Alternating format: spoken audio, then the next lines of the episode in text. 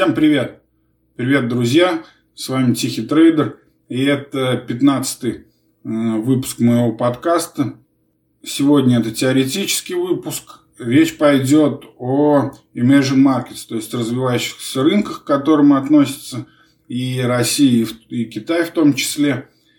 Понятно, что это условное понятие, никакого четкого определения или какой-то там формальной классификации нет – то есть э, это решают фонды, которые включают э, в индекс развивающихся стран э, тот или иной рынок. И Китай там уже довольно условно. Но все же, в чем-то они сходятся, и это есть какое-то общее мнение, что и считать развивающимся рынком. Вот. Конкретно речь пойдет о том, стоит ли покупать акции э, на развивающихся рынках после коррекции или на медвежьих рынках. И мы рассмотрим это, исходя из статистики э, прошлых коррекций. Э, история, конечно, никогда не повторяется, но часто ищет рифмы. У нас уже довольно много было медвежьих фаз рынка с момента того, как это все начали делать, считать в начале прошлого века уже довольно осознанно. Поэтому мы оценим, а в конце поговорим немножко о том, что происходит сейчас. Это не будет, конечно, обзор, потому что обзор был в прошлом, в 14 выпуске, можете послушать, где я подробно говорил и о золоте, и о том, что происходит на фондовом рынке. А следующий обзор будет примерно там через пару недель. Как раз, когда уже рынок после последнего заседания ФРС решит, э, что ему делать дальше, и пена осядет. Так вот, э, Imagine Markets на сегодня тема. Э, стоит ли ловить дно? И какой шанс того, что после этого установится рынок и инвестор получит достойное вознаграждение? Ведь эти риск, рынки очень рисковые. Вообще эта тема уже поднималась в 2000, по-моему, да, в 2018 году тогда на Ютубе, подкаста еще не было, а на Ютубе был слуховые заметки такой Тихого трейдер, и там вот я говорил, в общем-то, об этом. Но сейчас, я думаю, это довольно-таки актуально, нужно оживить и через призму сегодняшних э, реалий. Так что, думаю, это будет многим полезно. Да, у нас, понятно, коронавирус продолжается, но хочу вам сказать то, что я заметил в последнюю неделю оживления, видать, за эти сколько там, 2-3 недели, я уж со счета сбился, сколько это продолжается самоизоляция, тем более она в каждом регионе у нас разная. Но, похоже, людям надоело сериал смотреть, в игры играть, и поэтому э, я вижу активности в блоге. И подкаст больше начали слушать. Всем отдельное спасибо за оценки и комментарии, и особенно отзывы на Apple Podcasts и других платформах, где вы слушаете, э, и на YouTube. Ну, на YouTube там как-то не очень активные люди – но, в общем-то, понятно, потому что все-таки это звуковой формат, и на подкаст-приемниках слушать намного удобнее. Вот. И я вижу, что активность растет, люди поняли то, что, в общем-то, ничего особо и не изменилось. Те, кто потеряли работу, понимают, что нужно что-то дальше как-то делать и как-то развиваться. Те, кто работали раньше и сейчас видят оживление на фондовом рынке и слышали вчерашнюю риторику ФРС – Рынок сейчас интересный, волатильный, конечно, и рисковый, но в том числе и профитный, как показывают последние пару недель. Поэтому нужно работать и переходим к основной теме.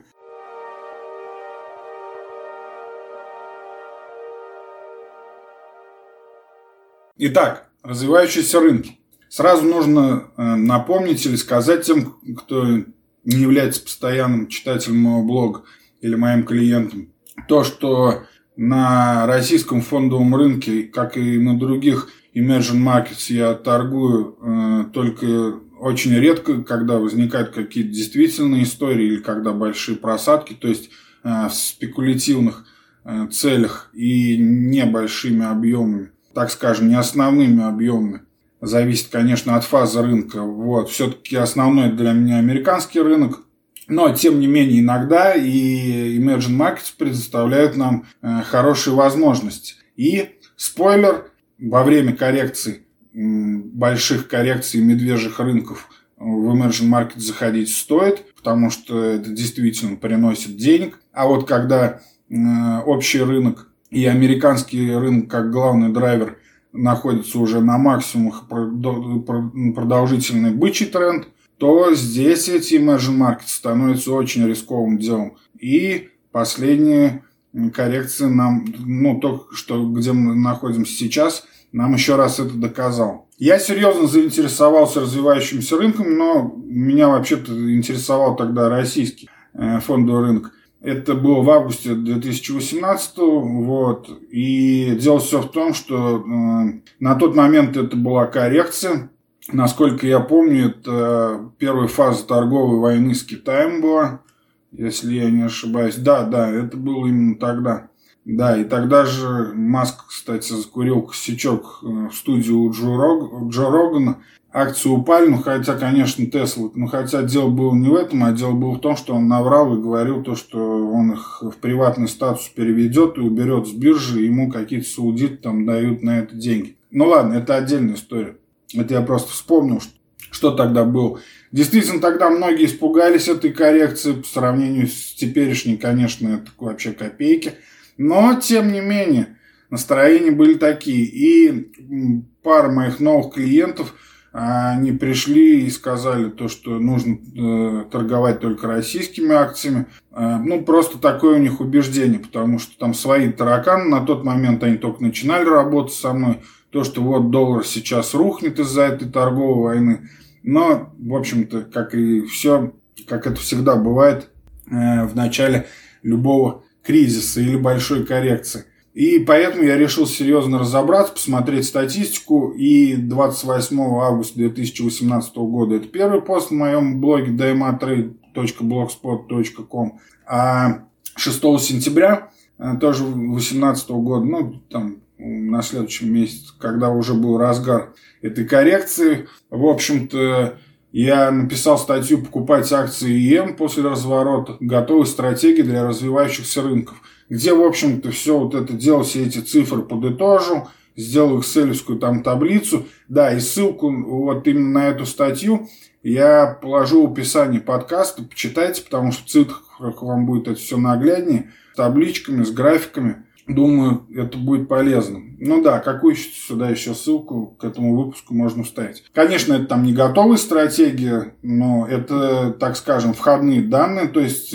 при любой стратегии, когда мы начинаем когда мы начинаем любую стратегию проверять, пробовать, строить, то вначале мы ресечем на исторических данных, это хоть для Форекса, хоть для фондового рынка, но вот именно это как бы для emerging markets в этом случае я делал в глобальном таком смысле, конечно. Сразу скажу, что далее я буду опираться именно на те свои как бы исследования, и потому что туда не войдет то, что происходило там в 2019 году и сейчас, потому что коррекция продолжается. Но, как я говорил, во второй части я скажу, в общем-то, о том, что происходит сейчас э, через эту призму и сделаем какие-нибудь выводы. Для начала, для актуальности посмотрим, где мы сейчас. Итак, открываем график ИЕМ, ETF на развивающиеся рынки.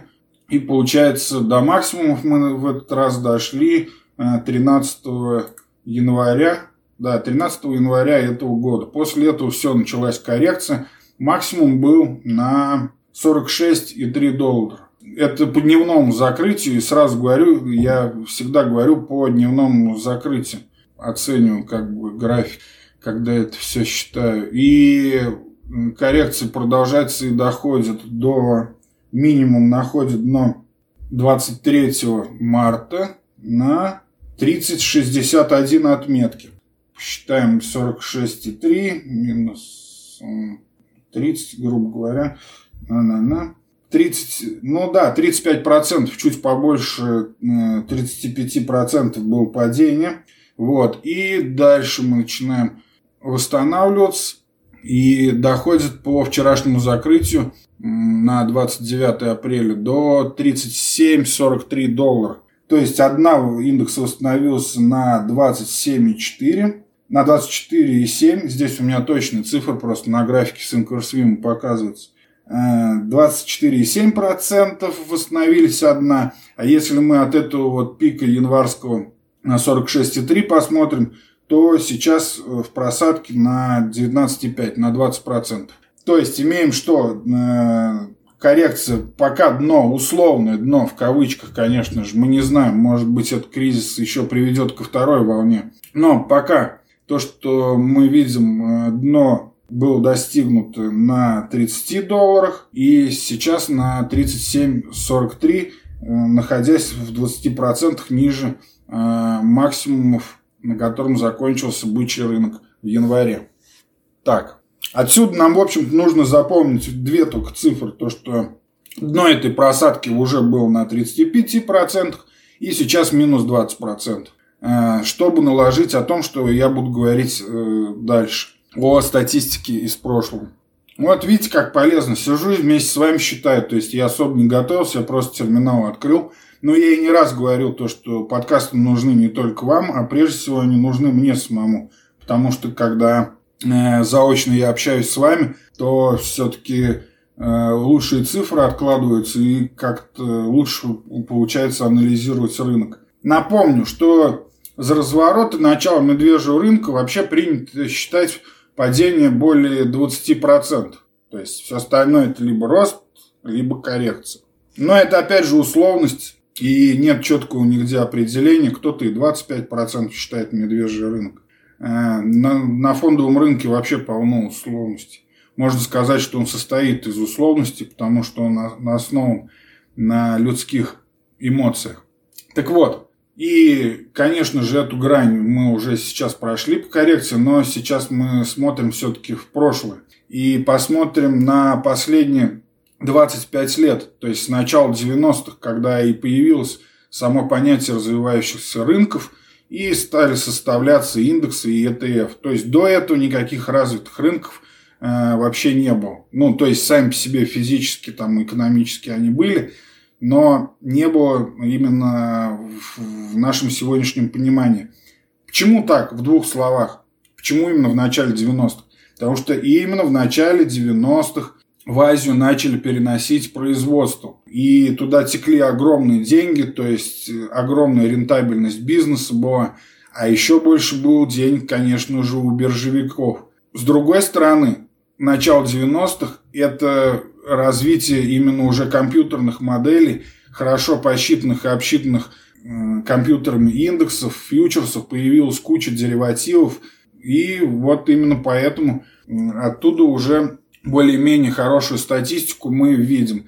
И куча финансистов стала переезжать тогда на самом деле в Азию. Основывались там всякие там такие финансовые центры региональные, типа там Гонконга. И... Но на эту тему есть э, фильм, как он там называется, сейчас, Рог, Рогу Трейдер, по нашему, на нашем переведен, переведен, а, вот, он есть на этом, э, в моем блоге, есть страницы фильма, где я отобрал лучшие фильмы, их там 8 штук, лучшие фильмы о трейдинге и фондовом рынке, то, что с ним связано. А, ну, конечно, это художественный фильм, хотя один там, по-моему, и документальный есть. И эти фильмы обязательно посмотреть каждому трейдеру или инвестору. Так что зайдите на страницу фильма и посмотрите – я не поленился каждому из них написать большую рецензию и увидеть мое отношение к каждому из них. И не благодарить. Так вот, по-нашему он аферист называется. Это фильм 99 -го года. Там Ник Лисон, это реальный человек. А, в 95 году, который обанкротил а, Беринг с убытками на фьюче Нике на 1,3 миллиарда долларов. Ну так вот, это я к тому, что тогда именно все это развивалось, и чтобы, если хотите понять, вот с чего вообще зарождались эти развивающиеся рынки, и что это за дикий рынок, что это за джунгли были, то посмотрите этот фильм, и вы просто поймете, о чем я здесь э, говорю. Деньги тогда текли на эти развивающиеся рынки рекой, куча новых делалось деривативов, но в итоге эти азиатские тигры поплохело им в 98 году, так скажем, и был это азиатский кризис. Значит, за 20, 25 лет у нас существуют развивающиеся рынки, и по ним есть нормальная статистика. И если мы посмотрим на все медвежьи рынки и коррекции, то увидим, что с 1994 года на S&P 500, если сравнивать, было 7 коррекций и 4 медвежьих фазы. В то же время на Emerging Markets было 11 коррекций и 13 медвежьих рынков. То есть на медвежьих, вернее на развивающихся рынках медвежьи настроения вообще случаются в два раза чаще. Например, возьмем последний финансовый кризис, и Imagine Markets нашли дно уже в 2008 году, а потом было бурно ралли на 30%. Потом мы снова упали на 20%, восстановили на 30%, и, в общем, э, исторический максимум 2007 года побить так и не получилось. Так и не достигли их. И если мы сейчас посмотрим, опять же, откроем график того же EM, EMM, ETF, то увидим, что у нас получается исторический максимум был в 2007 году на 55,83 доллара. И максимум, до чего он дошел, это 31.01, 31 января 2018 года до 51.03 доллара. То есть Э, не дошел почти там 10% до исторических максимумов 2007 года. Тогда как S&P 500, вы знаете, что с ним было и насколько за это время э, вырос американский индекс. Вообще для американского рынка падения на 20% они ну, довольно редки. Все-таки это устоявшийся рынок. А вот на развивающихся рынках, если мы посмотрим, то там в среднем раз в год получаются медвежье настроение, и он падает там больше 20%, ну или около того. И отсюда вот и должно быть само понимание природы развивающихся рынков. То есть, когда, э, допустим, происходит коррекция, как это сейчас, то туда заходят спекулятивные деньги, если уже действительно трейдер и инвестор крупный, институциональный Э, верят в восстановление. Туда заходят деньги, это до поры до времени, в, как, в моменте они могут обгонять э, даже американские индексы. Но как только становится жарко, конечно же, деньги оттуда убегают. Ну, то есть спекулятивный капитал уходит. И это вот, ну, далеко ходить не надо на примере России. То есть вот еще буквально на Новый год там все радовались. То, что вот наши рынки растут быстрее американских, там показывают Э, быстрее S&P 500 в конце года показывали динамику. Все такое, огромный был приток. Ну, кстати, приток туда и сейчас даже во время кризиса продолжается. Потому что больше доходности все равно нигде уже найти не могут люди, чтобы хранить свои деньги. Ну, в итоге, как стало жарко, то и рынок обрушился, а тут еще и э, рубль обрушился. И, в общем-то, это скорее это никакое не исключение, это вообще правило. И не только это для России, там санкции, не санкции, нефтяная страна. Нет, это все фигня. Это на самом деле для любой развивающейся экономики э, это правило действует. Спекулятивный капитал сразу при малейшем мгновении ветра сразу убегает. И, э, ну, мы разберем еще то, что происходит сейчас в конце выпуска. Тут возникает вопрос – если рынки, рынки э, развивающиеся рисковые, то почему туда бегут спекулянты, э, если можно заходить на э, тот же S&P 500? И логично подумать то, что при большем риске должна быть и больше доходность во время роста. Посмотрим на статистику бычьих рынков, ну, то есть восстановления от дна коррекции – ну, с момента их существования, с 1988 года, если быть точным. Э, всего таких было 4 случая, то есть 4 э, бычьих рынка на, на Imagine Markets. Это первый берем с 1988 по 1993 год. На Imagine Markets 545%, на S&P 500 128%. Получается за сколько? За 5 лет? Да. Дальше. 94-98, 4 года восстановления. вернее, рост на развивающихся рынках минус 38,5%, то есть они не смогли установиться. На S&P 500 191%. Дальше. 1999-2007 год. Развивающиеся рынки делают 420%, S&P 500 37,5%. Это как раз э, самолеты и все такое, дот, крах доткомов. И до 2007 года, то есть до пика, после чего начался ипотечный кризис.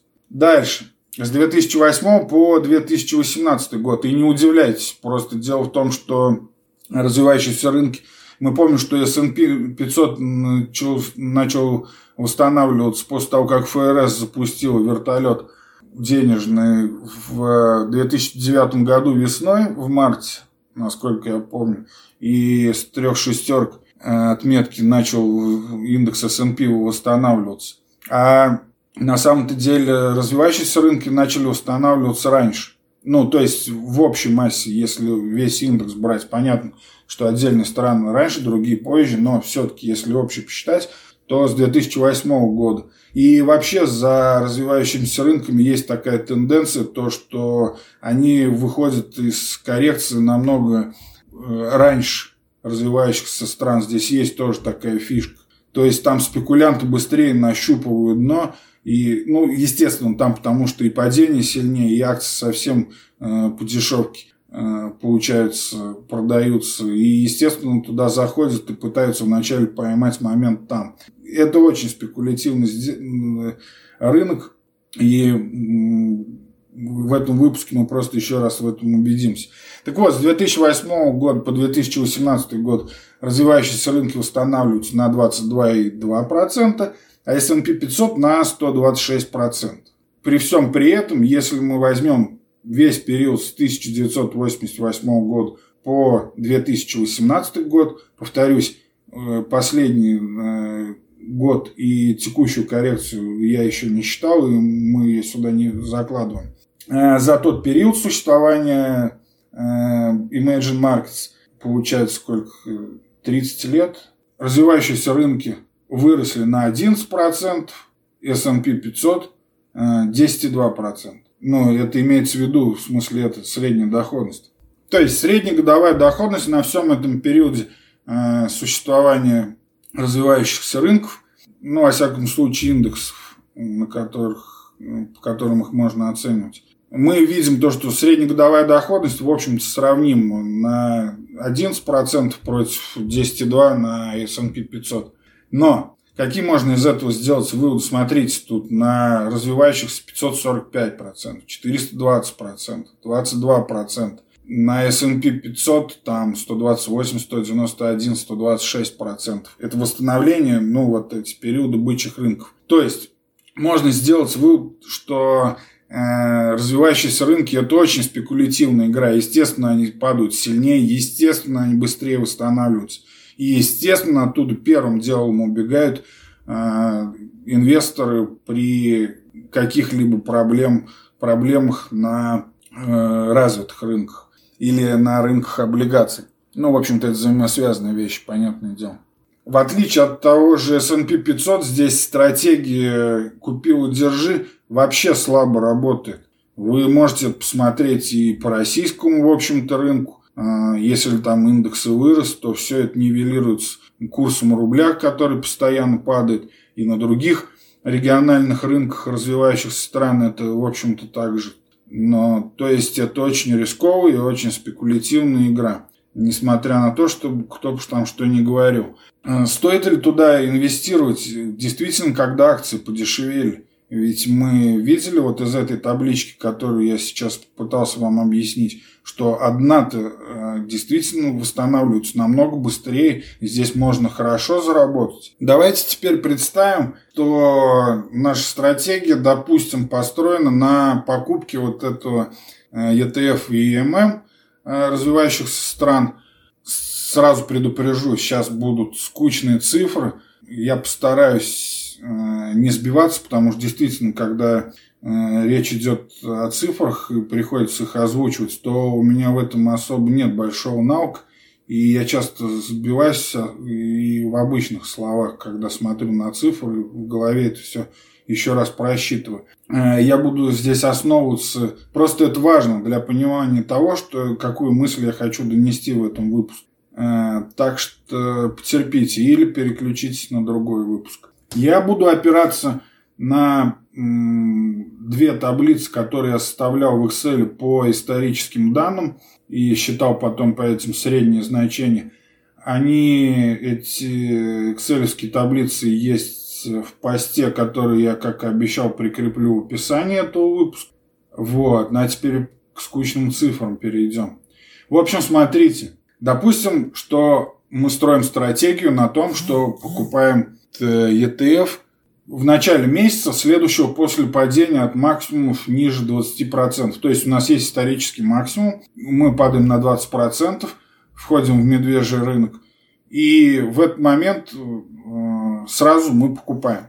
Не дожидаясь там больше никаких входов, просто отбрасываем вообще все остальное. Берем вот чистую э, стратегию, чисто построенную на том, что вот у нас есть в этом месяце, допустим, сейчас идет апрель, у нас сейчас там 30 апреля, у нас падение, э, там, скажем, на 20, минус 21% от исторических максимумов. Все, значит, в первый торговый день мая мы покупаем по любой цене, пусть он упадет еще там на 10% э, сегодня вечером, неважно. Мы исходим просто вот из этого таких простых идеальных условий.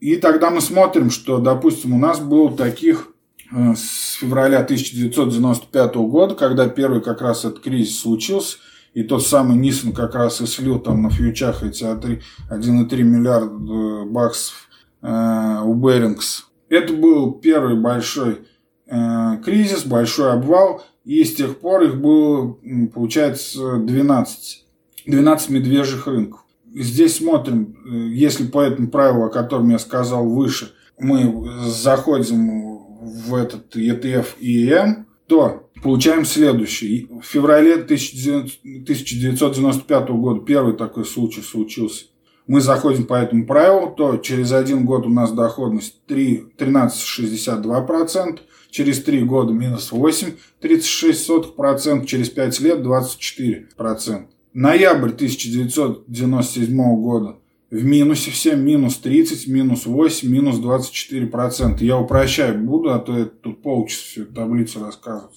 А, лучше зайдете сами там посмотрите, если хотите более детально.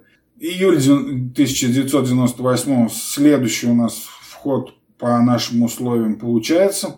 Все в зеленом, 28, 4 и 13 процентов, а, если за 5 лет. Ну, я перечисляю, вы поняли, 1, 3 и 5 лет.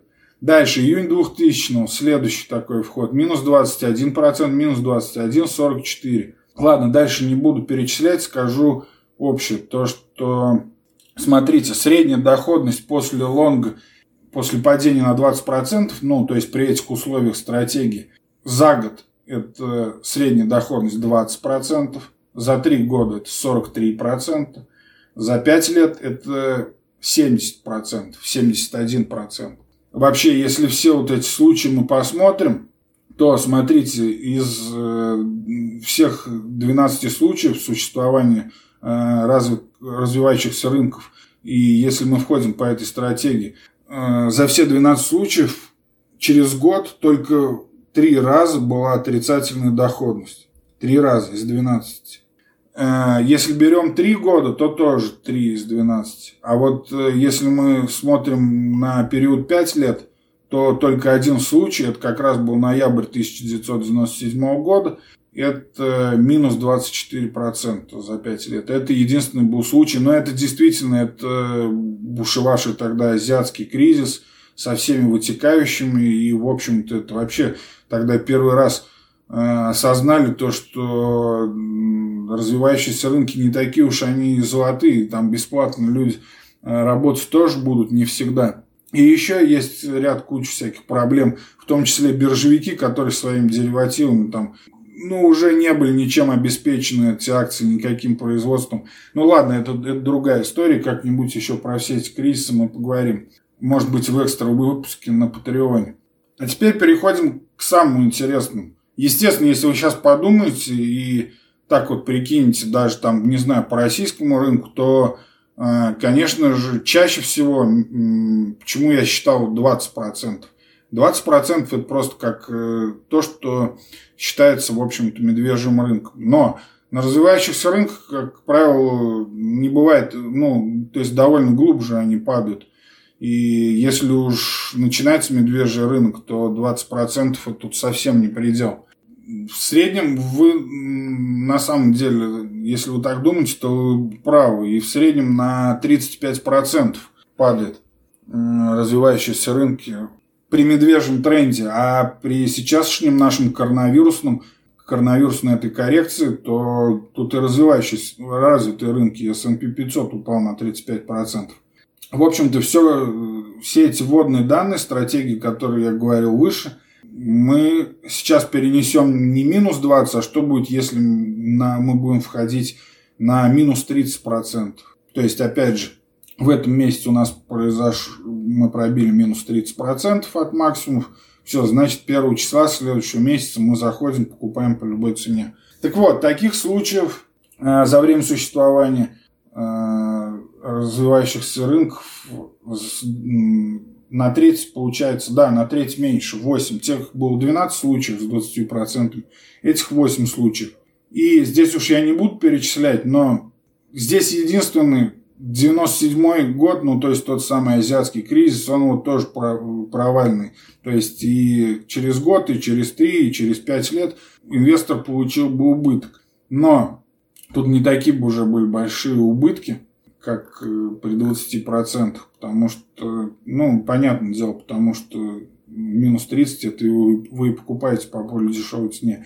Так вот, средняя доходность опять берем уже по этим 8 случаям на минус 30 и получаем, что за год у нас средняя доходность была 17%, за 3 года 34%, за 5 лет 50%. Но и опять же, повторюсь, это средняя доходность. Так вот, получается, что после падения на 30% есть смысл поспекулировать на э, раз, развивающихся рынках и, скорее всего, получить на этом э, прибыль, но это, опять же, мы же сейчас говорили про ETF, а если это активное управление, чем я занимаюсь, то выбор отдельных акций, конечно, он увеличит эту доходность, потому что если уже 60% э, в S&P 500 это мусор, который там никогда выше среднего э, доходности не показывают, то на развивающихся рынках там все еще сложнее. Но э, сейчас кто у нас, ну давайте пройдемся Вчера я только как раз писал пост после заседания ФРС, ну, вернее, сегодня ночью уже. Э, в общем, ETF э, э, на Китай, который MCHI снизился, ну, получается, я говорю, от максимумов. Сейчас он находится до кризисных максимумов на минус 5,9% по закрытию рынка. Он, ну, есть понятно, что Китай быстрее всех заболел, быстрее всех он и вышел из этого карантина с минимальными, в общем-то, если посчитать там на 2 миллиарда э, жителей, то это минимальные последствия. Но это опять же, если это верить официальным цифрам, но хотя какая нам разница, такие они или нет, по сути говоря, если производство работает, то и ладно. А рынок его не обманешь, и ETF сейчас находится на минус 5,9 китайский. Дальше идут американские акции, которые после вчерашнего продолжения ралли сейчас находятся на минус 10%. Но мы сейчас говорим-то не об этом. Хотя Китай, он э, формально-то до сих пор еще к развивающимся рынкам, в общем-то, относится и к азиатскому региону мы вспомним то, что, о чем я говорил до этого, то есть при, что у нас есть большие сан, э, шансы проспекулировать и заработать, если мы упали минус 30%, и там где-то купили. И у нас сейчас получается э, ниже минус 30, это Латинская Америка и Восточная Европа, которая ну, с Россией, включает сюда и Россию. Вот, они ниже минус 30%. А если мы возьмем Латинскую Америку, ну, то она на минус на минус 44 сейчас находится. Если последние недели все восстанавливались, то они вот только на этой неделе начали восстанавливаться.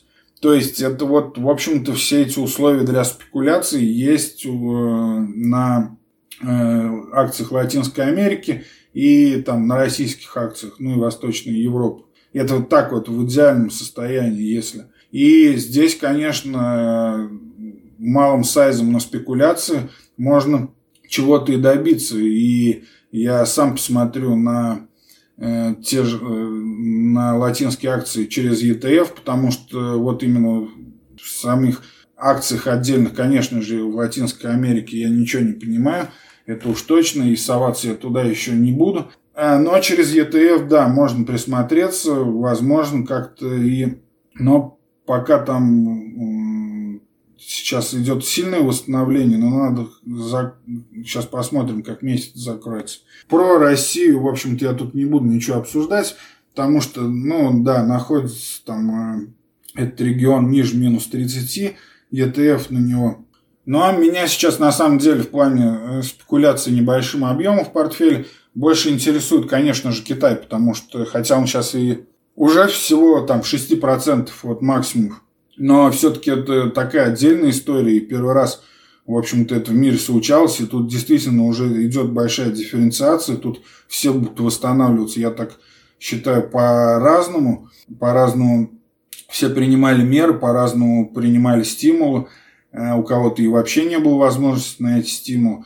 Не будем показывать пальцем так вот, хотя Китай уже сейчас, конечно, далеко от своего дна, но все-таки мне кажутся китайские акции на данный момент довольно-таки привлекательными. И на этом рынке есть IT, в которой я довольно-таки неплохо разбираюсь, но так что в любом случае я никогда не делаю перераспределение в портфелях инвесторов во время сезона отчетов, а после это в следующем месяце я буду присматриваться к китайским акциям, а может быть и через ETF.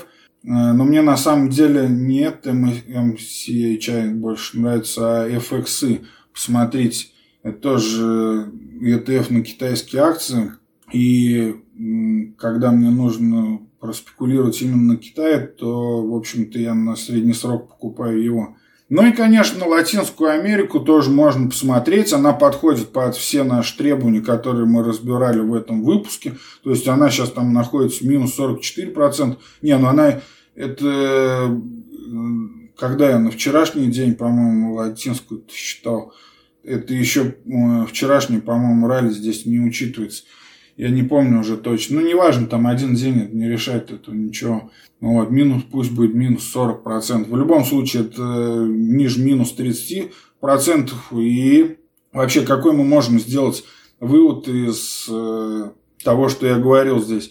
Что э, если мы заходим при просадке минус 20% на развивающихся рынках, у нас есть очень хороший шанс, вернее, хорошие шансы заработать. Но если мы дождемся минус 30%, а так обычно и бывает. В две трети случаев коррекции так и проходит на развивающихся рынках, что нужно и нужно просто дождаться минус 30%, то э, там почти 90% вероятность того, что мы заработаем на промежутке один год, три года и пять лет. Но тут другое дело, конечно же, то, что эта стратегия, понимаете, это в кавычках. Потому, почему? Потому что Э, во-первых, ну представьте, кто будет торговать такой стратегией, ну как если взять ее как основную. Сколько вы таких ходов сделаете? Там их было 12 с 1995 года, за 30 лет 12 случаев. Вот. И то есть на просто так торговать этим, это не грааль, этим торговать не получится. И с другой стороны, если вы там не профессиональный инвестор, то вы просто будете ерзать на стуле, и вам это будет мешать. Вы просто на, раз, на развивающихся рынках, потому что я вижу по своим клиентам, там, допустим, когда на S&P 500 начинается коррекция, там доходит до минус 5%, а, допустим, человек еще просто, ну, тупо не видел коррекции. То есть, есть целое поколение, которое, ну, не поколение, я имею в виду не в человеческом смысле поколение, а поколение инвесторов, тогда, когда он зашел иначе вообще познакомился с финансовыми рынками, то есть те, кто зашел туда, там, скажем, в 2010 году, эти люди, они вообще не видели в своей жизни никаких медвежьих рынков, никаких обвалов, никаких коррекций. 10 лет этого не было. И, в общем-то, когда началась эта коррекция, то там при минус 7, минус 10% то уже начали э, многие нервничать. А на emerging markets да это вообще это как бы э, это за день может случиться, это вообще не проблема. Но в этот раз, понятно, это и на S&P 500 это случалось. Но если здесь это такая редкость и вау-вау, то на emerging markets это вообще обычное дело.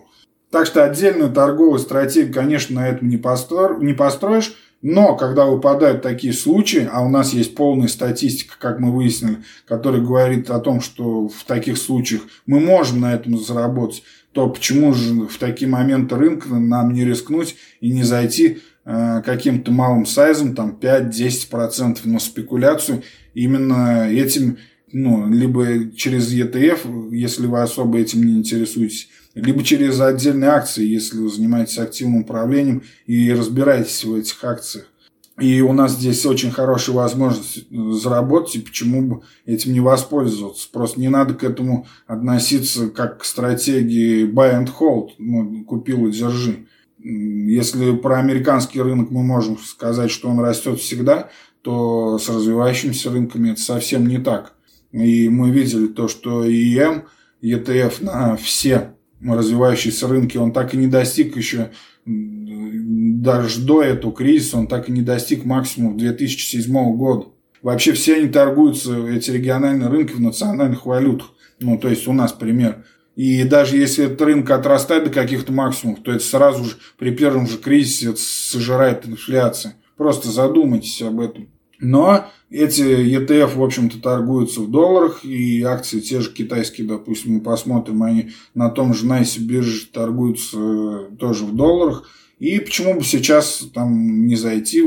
И я намерен, э, скорее всего, это сделать. Ну, я буду смотреть, конечно же, за этими акциями после того, как пройдет сезон отчетов, и если там ничего такого э, экстренного больше не случится, то да, вполне возможно спекулятивный вход на средний срок и по Китаю, да и к Латинской Америке можно на самом деле присмотреться. В общем-то, пока эти измышления несправедливо получаются и для восточноевропейского региона, ну, то есть для России, читай России, потому что остальные рынки, там, вот их рынками сложно вообще назвать, вот. И да, это, то есть есть возможности здесь, но просто другое дело, что, допустим, на российском рынке у меня и так ну, раз, когда спекуля... спекуляция происходит, когда интересно здесь что-то происходит, и я не хочу просто так тут эту коррекцию выкупать, естественно, просто это неинтересно в рублях это сейчас все делать. Тем более, как я говорил уже в прошлом дайджесте, у меня есть на счетах клиентов есть позиции в полюс золота, а, которые, в общем коррелируют, но они в рублях, а NEM в долларах. Ну, это золотодобытчики. Если интересно, послушайте про прошлый дайджест в моем подкасте. В общем, вывод такой. Развивающиеся рынки, они интересные, они бурные, они бешеные, но э, рассчитывать на них, э, там, не знаю, копя себе на пенсию, пенсионный, там, капитал купить, купил и держи, я бы не стал. Но в то же время, когда происходят такие крупные обвалы рынка, то вполне себе хорошо воспользоваться случаем, купить их э, через ETF или отдельные акции и на этом заработать. В общем-то, и в этом и есть смысл инвестиций. Дождаться хорошего момента, зайти и потом, не дожидаясь, когда начнут в панике выбегать все, в общем-то, продать. И сейчас emerging markets дают такой э, повод. И как мы видим по статистике, которую я привел в этом выпуске, она говорит нам о том, что это очень даже большая вероятность того, что действительно заработать получится. На этом по основной части у меня, наверное, все.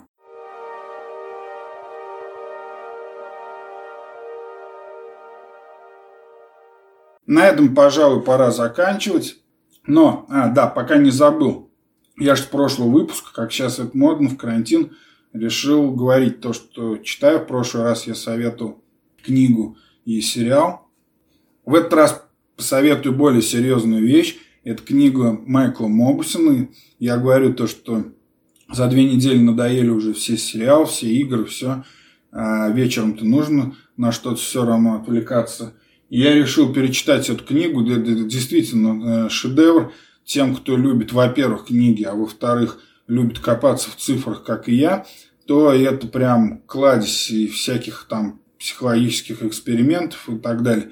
Майкл Мобусон больше, чем вы знаете. Я читал ее еще в 2016 году. Там у меня половина страничек загнута уголками. Да и я и в блоге часто на нее опирался, когда писал посты. Наверное, вы это помните, постоянный читатель. Вот. Всем советую на карантине, чтобы мозги, мозги привести в порядок э, и вспомнить вообще, чем мы все здесь занимаемся и для чего пришли на рынок. Эта книга именно поможет. И она такая, она без нарратива, то есть, э, в общем-то, там отдельные главы, и вы можете просто в любой момент открыть и почитать то, что вам нравится. Я действительно просто что-то новое для себя в ней открыл, и я подумал то, что в экстра выпуске на подкаст, э, на Патреоне, я думаю, что буду разбирать эту книгу, э, вот, и тем, кому некого читать, но можете подписаться на Patreon, и скоро там эти экстра выпуски для платных подписчиков от полтора до пяти долларов, там подписка стоит, э, скоро эти экстра выпуски, я думаю, появятся. Будет о чем поговорить. Надеюсь, этот 15 выпуск покажется вам полезным. Надеюсь, вы сделаете какие-то выводы, и, может быть, он поможет вам правильно инвестировать и заработать. Друзья, если вам понравилось, то да, если не понравилось, ставьте оценки на Apple Podcast. Не забывайте, это действительно важно для продвижения моего проекта, ну и на других любых сервисах, где вы слушаете. И можете писать отзывы и вопросы к следующим подкастам в отзывах iTunes, ну и опять же в комментариях везде, где еще вы слушаете. Это очень важно, просто не поленитесь. А, мне будет очень приятно. И на этом, пожалуй, все. Удачи!